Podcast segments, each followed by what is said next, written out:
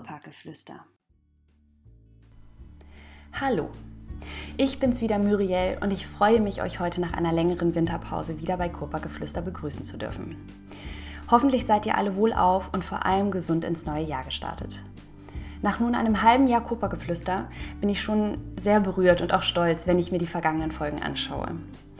Es hat ganz viel Spaß gemacht, unsere Gäste etwas näher kennenzulernen und insbesondere die letzte Folge mit unterschiedlichsten Stimmen aus Bad Nennendorf hat mir persönlich noch einmal gezeigt, dass Solidarität und der Zusammenhalt trotz der Distanz, die wir auch nach wie vor wahren müssen, möglich ist und in unserem schönen Bad Nennendorf auch gelebt wird. Das neue Kuppergeflüsterjahr startet genauso toll, wie es auch aufgehört hat. Begrüßen darf ich heute Elisabeth Meyer-Engelke, Leiterin des wirklich bemerkenswerten Tandem-Mentoren-Projektes. Bis vor kurzem kannte ich das Projekt noch gar nicht und war fast etwas schockiert darüber, denn es läuft bereits seit zehn Jahren. Ohne Bindung keine Bildung ist das Leitbild des Projektes, was sich bereits im Titel widerspiegelt. Tandem orientiert sich nämlich auch an dem Tandem-Fallschirmsprung und steht damit symbolisch für eine enge Bindung und das Vertrauen zu einem starken Partner. Freut euch nun auf ein ganz schönes Gespräch mit Elisabeth bei heißem Wasser und bei mir wie immer mit schwarzem Kaffee. Lausche auf und viel Spaß! Liebe Elisabeth, ich freue mich sehr, dass du heute da bist. Nachdem ich in den letzten Folgen schon unterschiedlichste Menschen aus Bad Nennendorf im Homeoffice auch begegnen durfte, sind auch wir gerade an ganz unterschiedlichen Orten. Das schmälert aber keineswegs die Freude. Wie geht's dir heute? Ja, ich bin natürlich ein bisschen aufgeregt, weil das für mich heute tatsächlich das erste Mal ist, ähm, in so einem Format äh, mein Projekt vorstellen zu dürfen.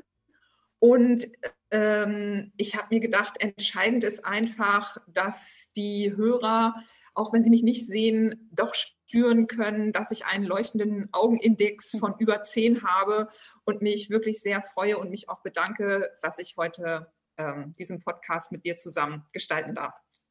Wie schön. Die leuchtenden Augen, die sieht man auf jeden Fall. Also ich sehe sie auf jeden Fall.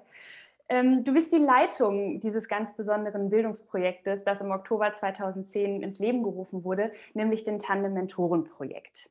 Und bei der Recherche habe ich mehrmals bundesweit einzigartig gelesen. Es geht dabei also um Bildungsförderung von sowohl Kindern und Jugendlichen als auch jungen Erwachsenen. Das ist jetzt natürlich sehr einfach zusammengefasst und wird den Zielen und Inhalten dieses Projektes auch gar nicht wirklich gerecht. Magst du mal erzählen, warum es sich bei dem Projekt nicht in Anführungszeichen nur um Nachhilfe handelt, sondern es um mehr geht als eine reine Aufbesserung der Schulnoten?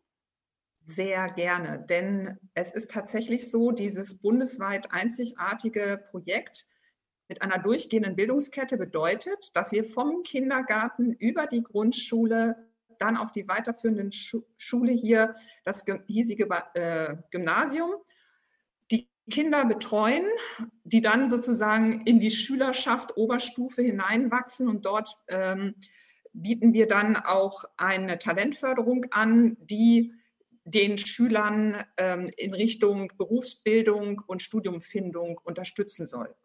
Insgesamt haben wir fünf Projekt, ich sage immer Tatorte, weil es da wirklich zur Sache geht.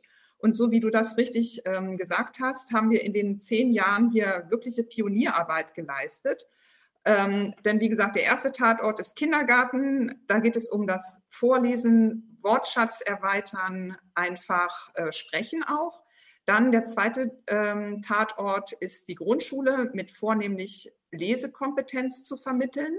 Der dritte Tatort ist die Hausaufgabenbegleitung und das machen wir sowohl an der Grundschule als auch am Gymnasium. Da erweitert sich das dann auch zum Vorbereitung für Klausuren und ähm, Entwickeln von Referaten. Dann gibt es als vierten Tatort Aktivpatenschaften. Das bedeutet, dass außerhalb des Lernstandortes Schule die Schüler nach Absprache privat bei dem Mentor einen Nachmittag verbringen. Und dann das große Feld der Talentförderung. Und das ist leider in den Köpfen in und um Bad Nendorf noch völlig unbelichtet, obwohl es eigentlich so die Krönung ist, nämlich Wir holen die Oberstufenschüler in der zwölften Klasse ist das jetzt bei Abitur nach 13 Jahren für eineinhalb Jahre ab. Und dort erhalten sie einen Talentscout, der mit diesem äh, Oberstufenschüler sozusagen einen persönlichen Maßanzug schneidert, wo besprochen wird, wer bin ich eigentlich, was will ich oder natürlich auch, was will ich nicht. Dann wird ein Persönlichkeitsprofil entwickelt. Wir unterstützen bei einem zusätzlichen betrieblichen Praktikum, das diese Talente dann absolvieren müssen. Wir unterstützen bei Bewerbungsschreiben, denn den wenigsten ist bewusst, dass 90 Prozent aller Bewerbungen kommen nicht durch den Filter. Und dann hört man manchmal, boah, ich habe 60 Bewerbungen geschrieben. Da muss man sich überlegen, dann stimmt was mit der Bewerbung nicht. Wir schreiben in der Regel zwei bis vier Bewerbungen und landen mindestens eine Platzierung. Also das ist ein ganz anderes Verhältnis. Und was total genial dabei ist, dass wir auch äh, Bewerbungsgespräche wie so eine Generalprobe durchführen, wo die ähm, Talente vor einem Personal- und Expertenteam von mindestens drei Leuten sitzen und ihre Bewerbung verteidigen müssen. Und dann gibt es noch ein ganztägiges Assessment Center, das ist so ein modernes Auswahlverfahren, wo die Schüler ebenfalls durch individuelle und Teamaufgaben den ganzen Tag geprüft werden. Wir haben so ein Computerprogramm erstellt, wo es verschiedene Persönlichkeitskriterien gibt, sodass dann ein Persönlichkeitsprofil dabei rauskommt. Und die ähm, Schüler haben dann die Möglichkeit, ein ganz aufrichtiges Feedback von den Personalern zu bekommen. Das heißt, ähm, ja, aktuell geht das sogar so weit, wenn die Schüler schlau sind und dann auch im Studium oder in ihrer Ausbildung sind, haben die immer noch den Kontakt zu ihrem Scout und die unterstützen sie dann, wenn sie zum Beispiel schriftliche Arbeiten zu verfassen haben oder sich nochmal anderweitig weiter oder umbewerben müssen. Also mehr als Nachhilfeunterricht. Definitiv, das klingt nach einer ganz wunderbaren Bereicherung, ähm, wo ich sagen muss, das äh, hätte ich in meiner Schulzeit gerne gekannt, dieses Projekt. Ich meine, ich habe, das ist unglaublich, ich habe jetzt zwar auch schon seit fast zehn Jahren Abitur, das heißt, es war da gerade in den Kinderschuhen noch, ähm, aber wirklich wunder, also klingt nach einem wunderbaren Bildungsprojekt. Ist denn dieses Projekt aus deiner Initiative entstanden? Ja, ich würde ganz gerne noch eins ergänzen, weil äh, das in dem Projekt äh, vor allem auch nicht nur eine inhaltliche Vermittlung von Wissen ist, sondern es geht auch um die emotionale Entwicklung von Kindern. Und wir haben ähm, durch das Feedback von Lehrern oder auch Eltern erfahren, dass es einen signifikanten Zusammenhang zwischen der Teilnahme an unserem Projekt und der schulischen und emotionalen Entwicklung vor allem gibt. Und dass ähm, wir die Kinder in ihrem oder dann später die Schüler also an der Grundschule sollten wir eher ja, Grundschüler sagen ähm, und dann am Gymnasium sind es eben die Schüler und nicht mehr Kinder, äh, dass es eben um das Selbstbewusstsein geht und auch, dass sie merken, wenn ich jetzt kontinuierlich mit meinem Mentor zusammenarbeite, entwickle ich sowas wie Selbstwirksamkeit. Also durch Lernen, durch Dranbleiben kann ich mich verbessern. Das heißt jetzt nicht, dass wir alle zum Abitur oder zum Studium führen wollen, überhaupt nicht, weil wir brauchen überall in der Gesellschaft ähm, gute Leute und jeder hat irgendwo ein Potenzial. Und was auch gerade in dieser Corona-Zeit ganz wichtig ist, dass die Kinder ähm, mit ihren Mentoren sowas wie eine mentale Widerstandsfähigkeit, man spricht ja auch von Resilienz entwickeln.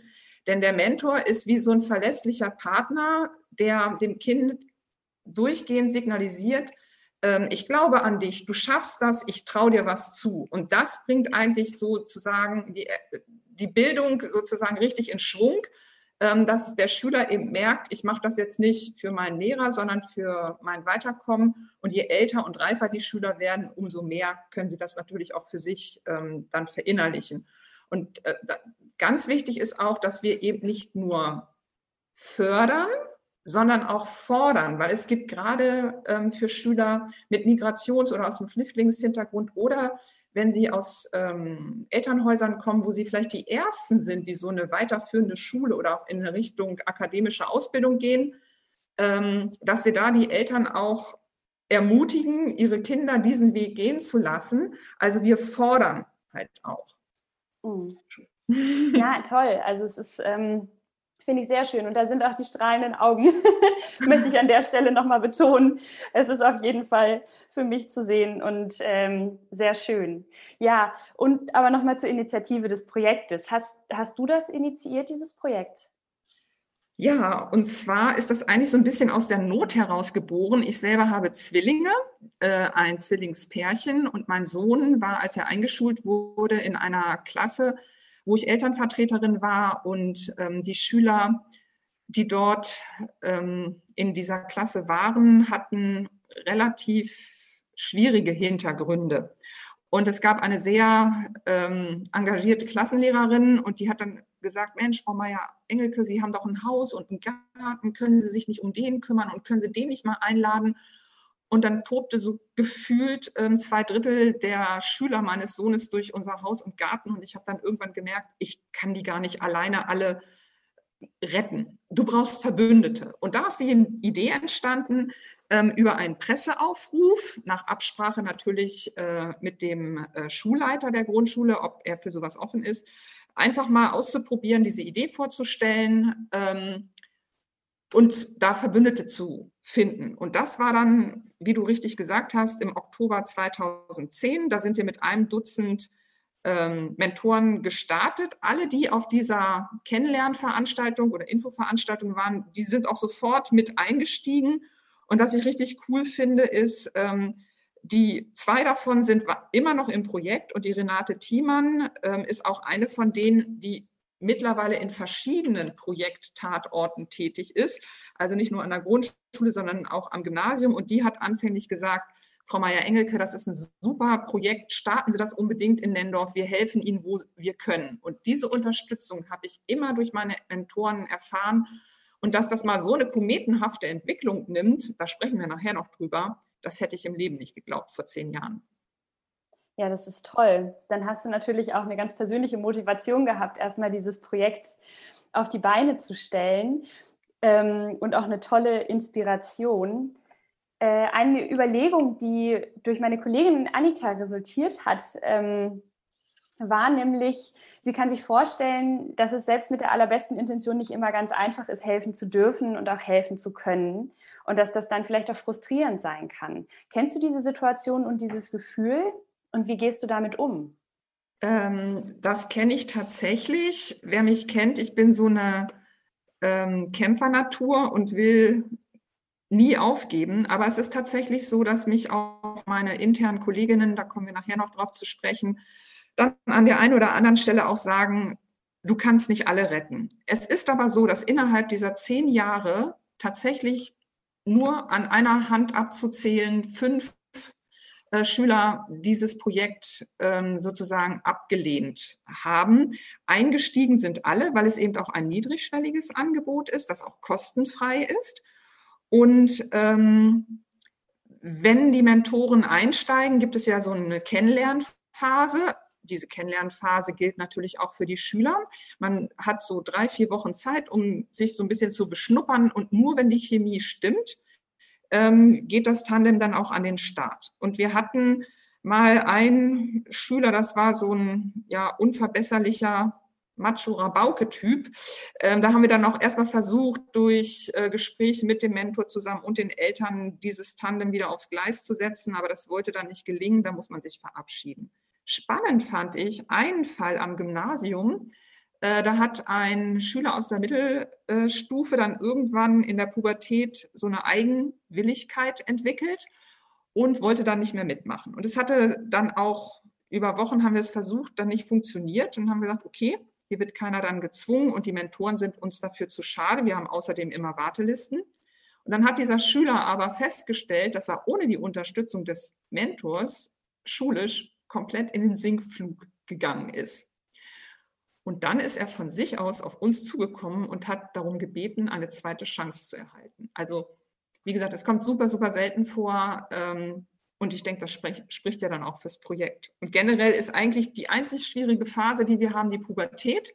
Und mhm. deswegen versuchen wir immer möglichst früh diese Bindung, das ist ja auch das Motto ähm, unseres Projektes, ohne Bindung keine Bildung ähm, die Schüler an den Mentor zu binden, damit man eben auch mal so kriselige äh, Phasen gut überwinden kann. Finde ich ein ganz tolles Konzept und auch einen ganz wunderbaren Leitsatz. Ähm, und diese ganze, dieser ganze Prozess und auch dieses ganze Projekt ist ja mit wahnsinnig viel Arbeitsaufwand verbunden. Und dass du eine halbe hauptamtliche Stelle für die Koordination zur Verfügung hast, das war nicht immer so, sondern das ist erst seit dem Juni 2015 so, als dann eine Stelle unter dem Dach der Stiftung Help aus Hannover dafür geschaffen wurde für dich als Projektleiterin. Hast du das bis dahin alles ehrenamtlich gemacht? Ja, ich habe das alles ehrenamtlich gemacht und habe dann nach ungefähr zwei, drei Jahren gemerkt, Mensch, äh, das wird irgendwie immer mehr Arbeit und irgendwie muss es doch äh, Fördermöglichkeiten geben. Und da habe ich das ganze deutsche Stiftungswesen äh, ein Jahr lang abgeklappert und auch versucht, verschiedene Fördertöpfe ähm, zu öffnen. Und das grundsätzliche Problem bei all diesen Stiftungen und Fördertöpfen war, dass es immer nur eine Anschubfinanzierung gab und dann müsste sich das aus irgendwas ähm, refinanzieren.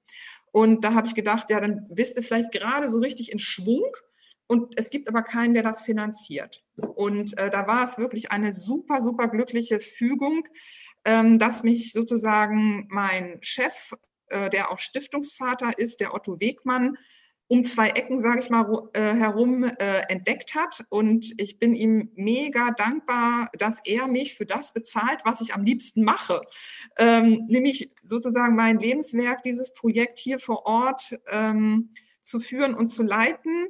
Und was ich ganz toll finde, ist, äh, dass Herr Wegmann sofort gespürt hat, dass ich am besten bin, wenn ich frei bin. Also ich habe im Grunde genommen keine Vorgaben das heißt nicht, dass ich machen kann, was ich will, sondern im Rahmen meiner Mega-Verantwortlichkeit, die ich spüre und auch ähm, des Dankes äh, gegenüber äh, der Stiftung, dass sie das Vertrauen hat, dass ich das hier so aus der Taufe hebe, ähm, gebe ich natürlich alles. Und ab und zu habe ich dann ähm, so Gespräche mit Herrn Wegmann und den erzähle ich dann, was ich hier alles zu tun habe und wie umfassend das alles ist. Und auch wenn ich mich äh, für Wettbewerbe ähm, für, mit unserem Projekt bewerbe, dann sagt er manchmal, gute Frau, das ist doch alles vergebene Liebesmühe, wer weiß, wie da entschieden wird. Und da habe ich dann aber doch Ehrgeiz und denke, einmal im Jahr muss ich den Chef also überzeugen, ähm, sehen Sie, ich habe es doch geschafft. Und das ist einfach eine ganz tolle ähm,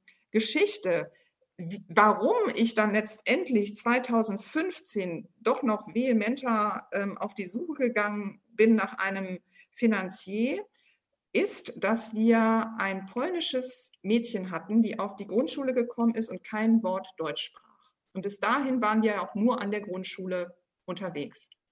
Und dann hat die aufgrund ihrer Aktivpatin sich so exzellent entwickelt, dass sie, damals gab es es noch, ähm, sogar für das Gymnasium eine Empfehlung erhalten hat. Und dann habe ich gedacht, ey Elisabeth, jetzt fängt das Projekt doch eigentlich erst an. Diese Schülerin muss unbedingt an der weiterführenden Schule wieder einen Mentor haben. Und dann bin ich hier Klinken putzen gegangen in den umliegenden weiterführenden Schulen.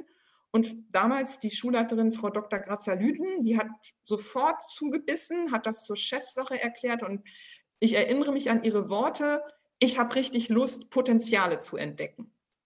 Ja, und dann ist eben dieses Mädchen, dieses polnische Mädchen aufs Gymnasium gekommen und wir haben dann da auch das Mentorenprojekt gestartet. Und das war sozusagen dann diese glückliche Fügung, dass dann die Stiftung Help mir diese halbe Stelle finanziert hat. Toll. Und du hast es gerade schon so ein bisschen angeschnitten. Wie kann man sich denn deinen Arbeitsalltag vorstellen? Was sind so deine, deine Arbeitsaufgaben? Ja, dazu müsste ich vielleicht mal sagen, wie viele Menschen in diesem Projekt äh, hier vor Ort mit mir wirken. Ich habe das mal zusammengezählt. Das sind ungefähr 250 Akteure. Wahnsinn. Ähm, wir haben in Hochzeiten über 70 Mentoren, die 100 Tandems betreuen. Mhm. 70 Mentoren, 100 Tandems, wie kommt das? Rekordhalter an Mentoren ähm, betreuen fünf bis sieben Schüler. Und ähm, dazu gehören natürlich auch die Sekretärinnen, die Hausmeister, die schließen müssen, ähm, also Türen auf und zuschließen müssen. Dazu gehören die Lehrer, dazu gehören die Eltern, also das sind 250 Personen. Von den Mentorenschülern ist es so, dass wir aus 20 Nationen Kinder betreuen. Und bis auf die Polkappen und Australien sind alle Kontinente beteiligt. Also egal ob Dominikanische Republik oder Japan, äh, Philippinen, natürlich auch Flüchtlinge ähm, oder aus dem osteuropäischen Raum, aus Afrika. Das finde ich ist auch schon mal super. Und das bedeutet, um 250 Leute auf einem hohen Niveau ähm, zu betreuen, muss man einfach ein Hans Dampf in allen Gassen sein. Tausendsasser. Und ich organisiere, ähm, kommuniziere. Ich, ähm, eins der größten, sage ich mal, Bürojobs ist, Raum- und Einsatzpläne zu erstellen, Listen, das Ganze in dieses Thema einbuchen, die ganzen Kontaktdateien pflegen. Etiketten für Klassenbücher, damit jeder Vertretungslehrer weiß, wann hat Max an welchem Tag mit wem unter welcher Nummer, wenn der nicht da ist, dass man anrufen kann, ähm, seine Mentorenstunde. Dann sind Gespräche mit Lehrern und Schülern ähm, zu führen. Ich habe ähm, Kennenlerntermine. Ich muss Akquise für Mentoren machen, diese betreuen, äh, ganz viele Mails und Telefonate schreiben. Ich nehme an, oder ja, ich versuche unser äh, Projekt für Wettbewerbe zu platzieren und einen Gewinn nach Hause zu tragen. Ich betreibe viel Öffentlichkeitsarbeit, nicht nur ähm, über Presse, sondern auch Tag der offenen Tür oder Kaffee Ehrenamt. Dann dieser ganze Bereich mit der Talentförderung, ähm, wo wir auch Motivationsschreiben für Stipendien oder für Studienfächer äh, mit betreuen. Und jetzt auch gerade in der Corona-Zeit, das ist vielleicht nochmal spannend, also ich habe ja erst gesagt, ohne Bindung keine Bildung. Und wir versuchen hauptsächlich natürlich die Schüler an die Mentoren zu binden. Und jetzt ist das durch Corona alles so ein bisschen ins Wanken oder auch ein bisschen runtergefahren. Und jetzt galt es eher, die Mentoren an das Projekt zu binden, damit die uns eben die Treue erhalten. Und während ich früher, sage ich jetzt einfach mal, ähm, wo alles so relativ strukturiert war, immer Massenmails schreiben konnte, um die ganzen Mentoren an den Schulen oder für die verschiedenen Projekttatorte zu informieren, muss ich das jetzt quasi zu Fuß kleinteilig machen, alle einzeln anrufen, weil nichts mehr in Masse sozusagen zu bewältigen ist. Und ähm, auch von der ähm, von den Arbeitsaufträgen hat es sich so ein bisschen verschoben, während früher ähm, ich auch gar nicht so die Zeit hatte, schriftlich konzeptionell ähm, zu arbeiten, sind jetzt Gott sei Dank, weil einige Talente auch ein bisschen in Not sind mit ihren äh, Motivationsschreiben oder welche, die ähm, schon der Schule entsprungen sind und jetzt ihre Ausbildung oder ihr Studium machen. Die müssen ja auch manchmal Präsentationen oder schriftliche Arbeiten erstellen. Da haben wir Anfragen und das betreuen wir jetzt eben auch. Also wie beim Handwerker würde ich sagen, es ist immer was zu tun. Ich könnte noch viel mehr erzählen, aber dann gehen die Pferde mit mir durch.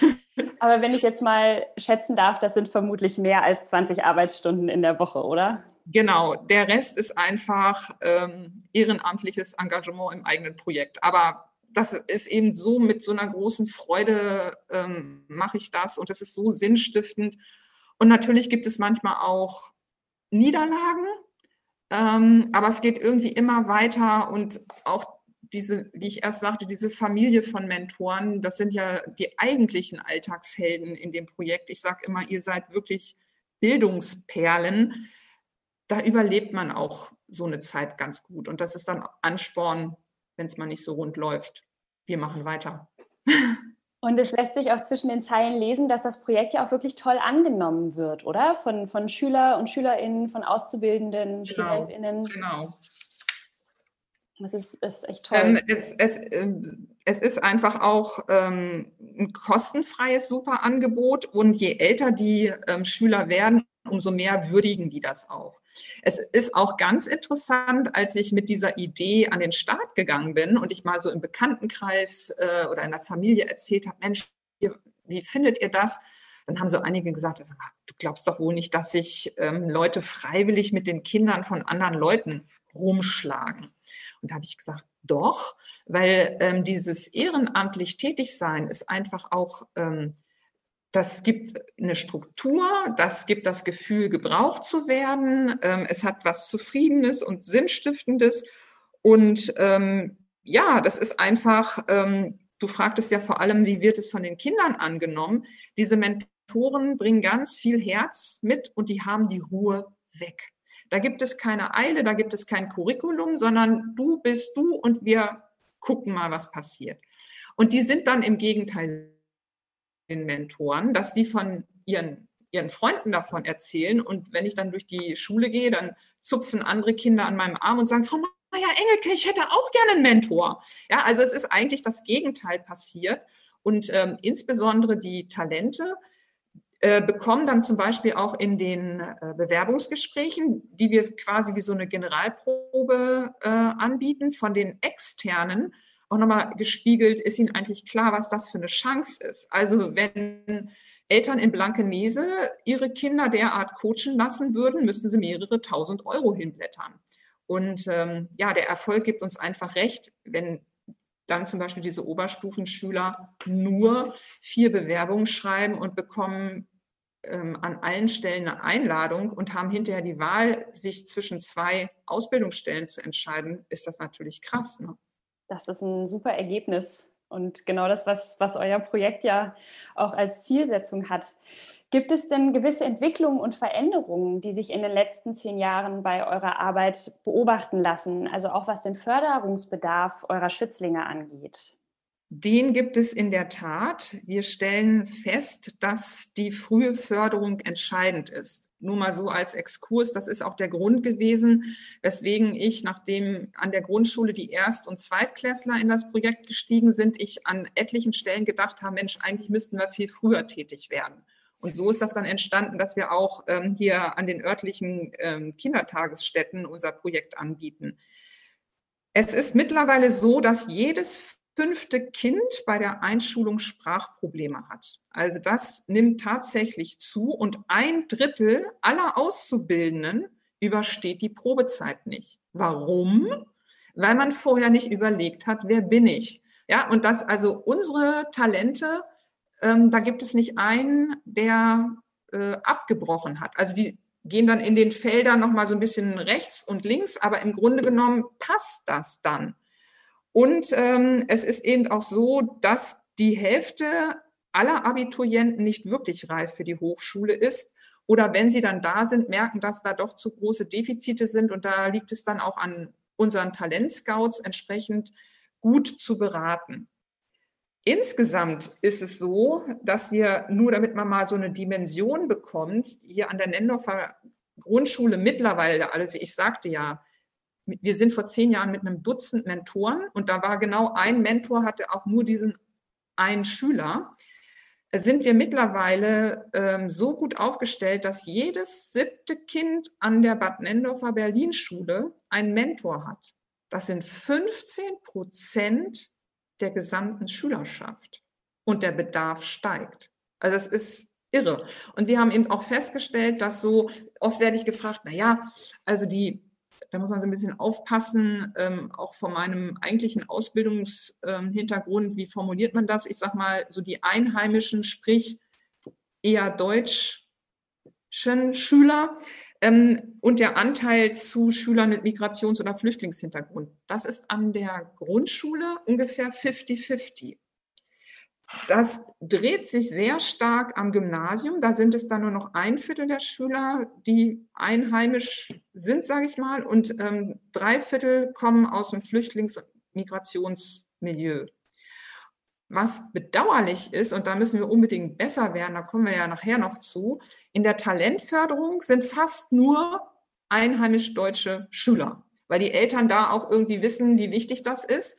Und ähm, wir haben da leider nur ein bis zwei ähm, Schüler jeweils mit Flüchtlings- oder Migrationshintergrund, aber die sind richtig gut, weil die wollen wirklich, die haben ähm, ganz viel Energie und Power und wollen nach vorne und sind super dankbar für das deutsche Bildungssystem. Und ähm, nur um da auch mal ein Beispiel zu nennen, hatten wir einen syrischen Flüchtling, der binnen drei Jahre Deutsch gelernt hat, ein Abitur mit 2,4 abgelegt und bei Bosch in Hildesheim ein duales Studium Elektrotechnik anfängt. Also das ist Hammer. Das, ich stelle mir das auch extrem befriedigend vor, solche Prozesse zu begleiten und ein Teil davon zu sein. Das ist, ähm, das ja. Ist das und du hast, du hast es schon angesprochen, dass das ganze ja ein kostenloses Angebot ist. Wie meldet man sich denn jetzt am besten bei euch, wenn man das jetzt gehört hat und denkt, ich sehe mich da total oder Eltern hören das und denken, das, das könnte mein Kind gebrauchen. Ähm, wie tritt man da am besten an euch heran? Ja, ähm, das ist einmal zweigeteilt, so wie du es angedeutet hast. Ähm, für die Schüler, da gibt es eigentlich das Vorschlagswesen über die Klassenlehrer. Und äh, manchmal machen die Eltern sehr gute Erfahrungen mit eines ihrer Kinder und fragen dann an, ob wir auch Geschwisterkinder nehmen. Das trifft auch und vor allem ähm, zu, wenn diese Schüler auf weiterführende Schulen dann gehen. Dem kommen wir natürlich sehr gern entgegen. Dann ist es auch so, ähm, das ist jetzt, glaube ich, bis jetzt zu kurz gekommen. Ich muss mich nämlich unbedingt bei meinen internen äh, Kolleginnen bedanken, die sozusagen von den jeweiligen Schulen mir an die Seite gestellt worden sind. Das sind auch immer Türöffner und ohne die würde das auch tatsächlich nicht funktionieren. Und da habe ich an der Grundschule ähm, die Nicole Wiedermann, das ist auch eine Förderschullehrerin, die super engagiert ist. Also lieben Dank an dich, Nicole.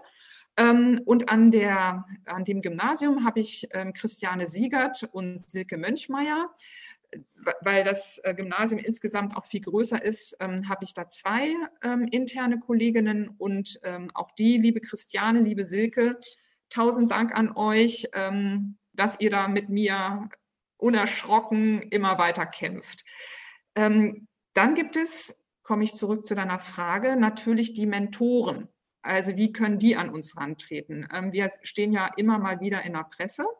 Da gibt es dann eben auch eine Telefonnummer, eine Mailadresse. Auch die Schulen, wenn man in den Sekretariaten anrufen würde, ähm, können immer sagen ähm, oder, oder geben dann die Kontaktdaten raus. Extrem viel läuft mittlerweile, Gott sei Dank, über Mund-zu-Mund-Propaganda und ab und zu auch über KESS, das ist die Kontaktstelle Ehrenamt in Schaumburg. Ähm, die vermitteln manchmal auch Leute an uns. Also im Grunde genommen höre ich immer wieder für welche, die neu einsteigen wollen, ja, das liegt jetzt seit Wochen bei mir rum und traue ich mich. Also ich sage immer, äh, jeder kann mitmachen.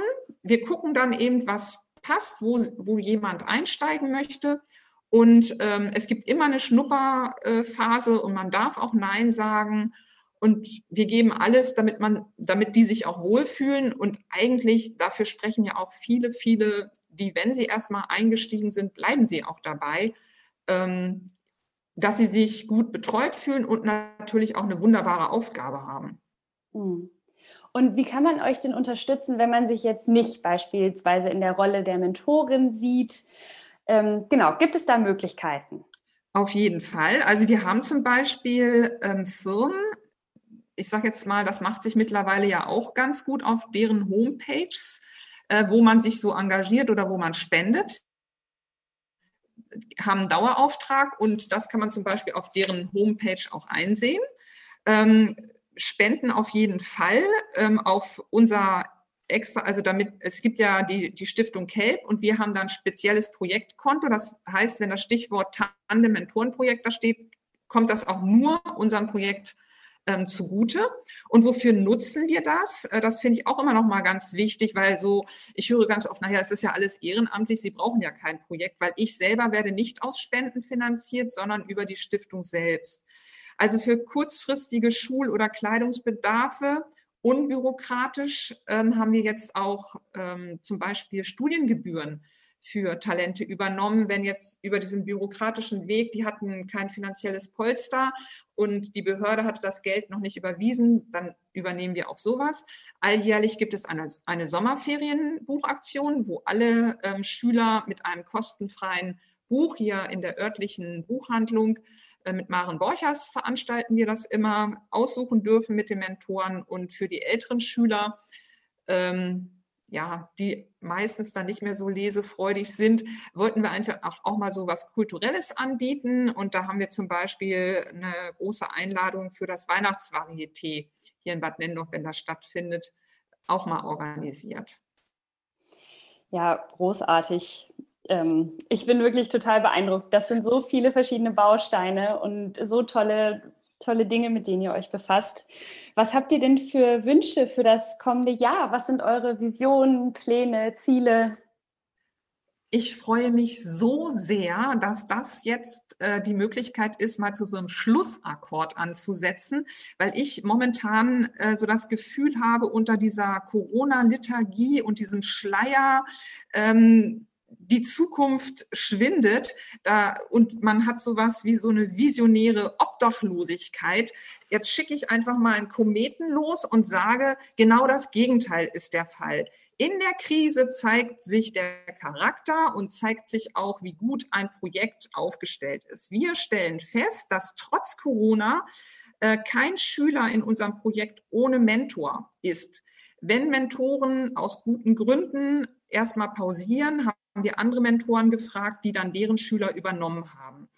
Und ähm, wir sind zwar auf Sparflamme äh, und ich hoffe, dass wir, ähm, nachdem Corona ähm, uns so nach und nach schleichend verlässt, wir das Projekt wieder richtig hochfahren können.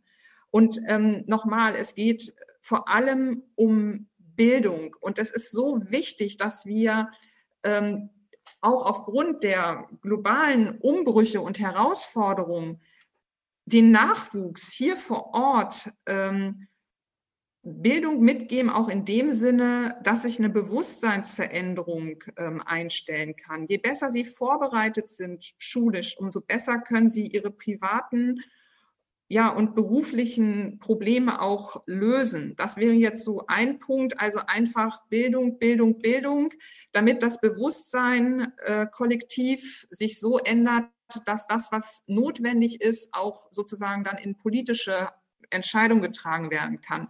Das kommt jetzt so ein bisschen aus meiner Historie her. Ich weiß gar nicht, ob wir das vergessen haben, was ich eigentlich vorher gemacht habe. Kommen wir vielleicht noch mal zu. Ähm, das ist jedenfalls meiner, meiner äh, persönlichen Biografie geschuldet. Wichtig wäre vielleicht auch, dass wir Nachahmer finden. Da ist ganz entscheidend, dass man wirklich Herzblut ähm, für so ein Projekt hat und sich ähm, über das normale Maß heraus ähm, für den örtlichen Nachwuchs stark macht.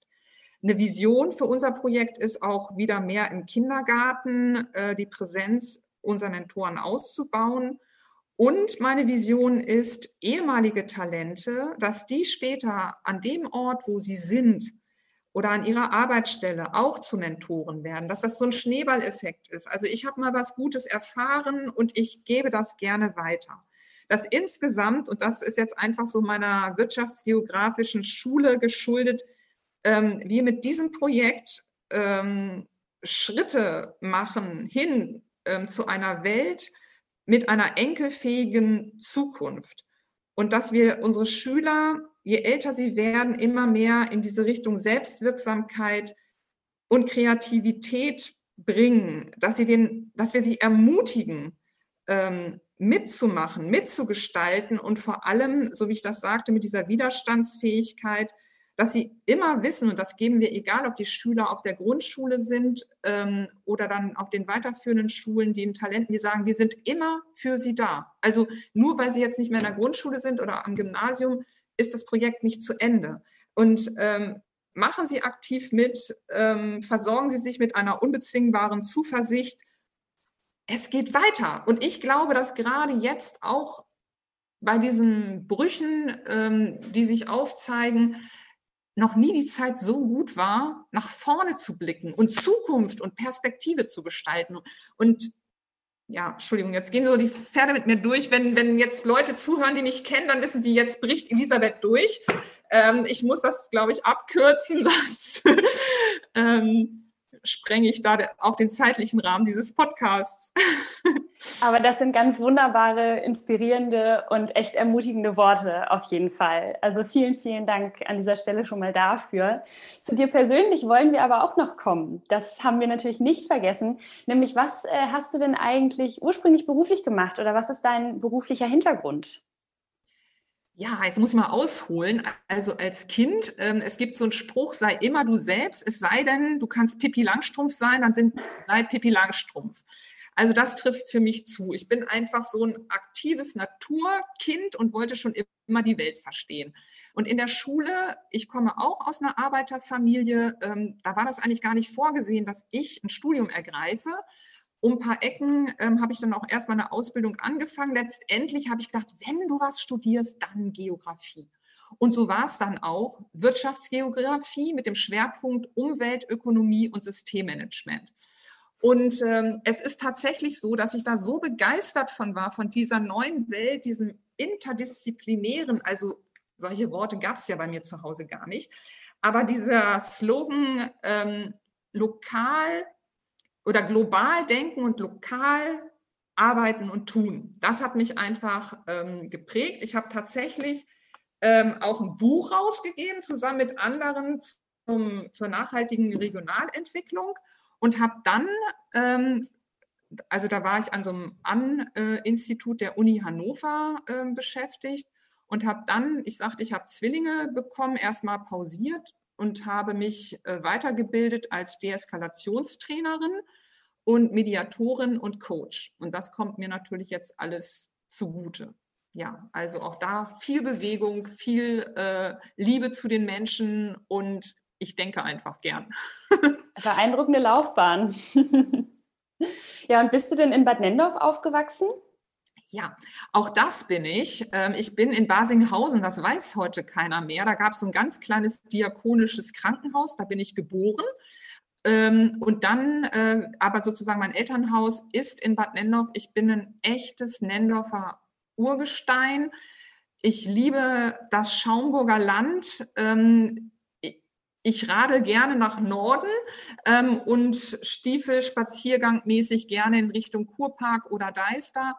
Und wenn hier im Frühling die sogenannte Schaumburger Toskana sich mit diesen herrlichen Rapsfeldern äh, jedes, ja, also irgendwie so ähm, sich so wunderbar darstellt, dann wüsste ich keinen Ort, an dem ich lieber wäre.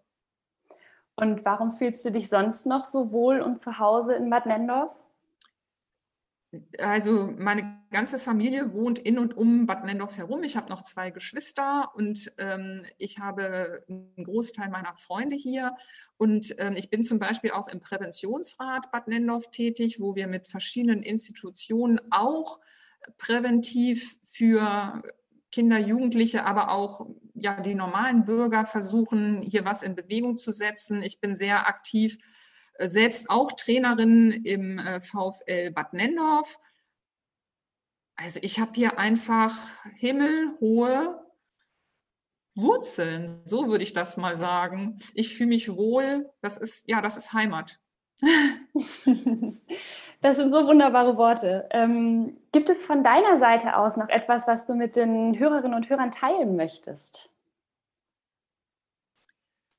Also erstmal ist das auch nochmal die Gelegenheit, mich unheimlich bei meiner großen Mentorenfamilie zu bedanken. Das, was die leisten, nochmal, das sind wirklich Alltagshelden. Ihr seid die Bildungsperlen hier vor Ort ohne sie, die meiner Idee folgen, ähm, wir haben ja auch ähm, eine Projektphilosophie und die entspringt dem afrikanischen Sprichwort.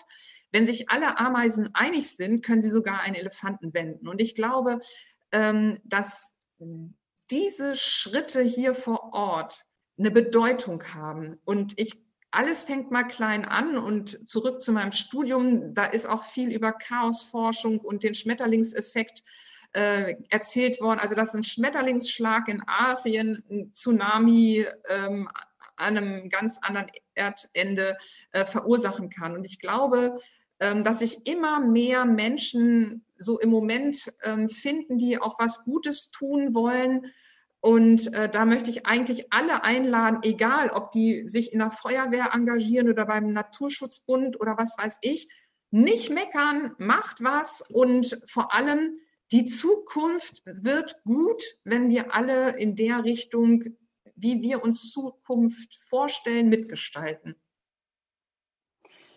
Liebe Elisabeth, vielen, vielen Dank für deine ganzen wunderbaren Worte, für dieses so schöne Gespräch und vor allem auch für deine Zeit an einem Freitagmorgen. Ich hoffe, dass ihr auch weiterhin ganz, ganz viele junge Leute auf ihrem Weg begleiten könnt und ganz viel Freude und Durchhaltevermögen, insbesondere bei der Verwirklichung eurer ganzen Ziele, Pläne und Visionen. Ich wünsche dir ein ganz wunderbares Wochenende und möchte mich an dieser Stelle auch bei unseren Hörerinnen und Hörern bedanken fürs Einschalten und ich würde sagen, damit verabschieden wir uns von Kurparkgeflüster. Vielen Dank an dich und bis bald. Ja, vielen Dank. Tschüss.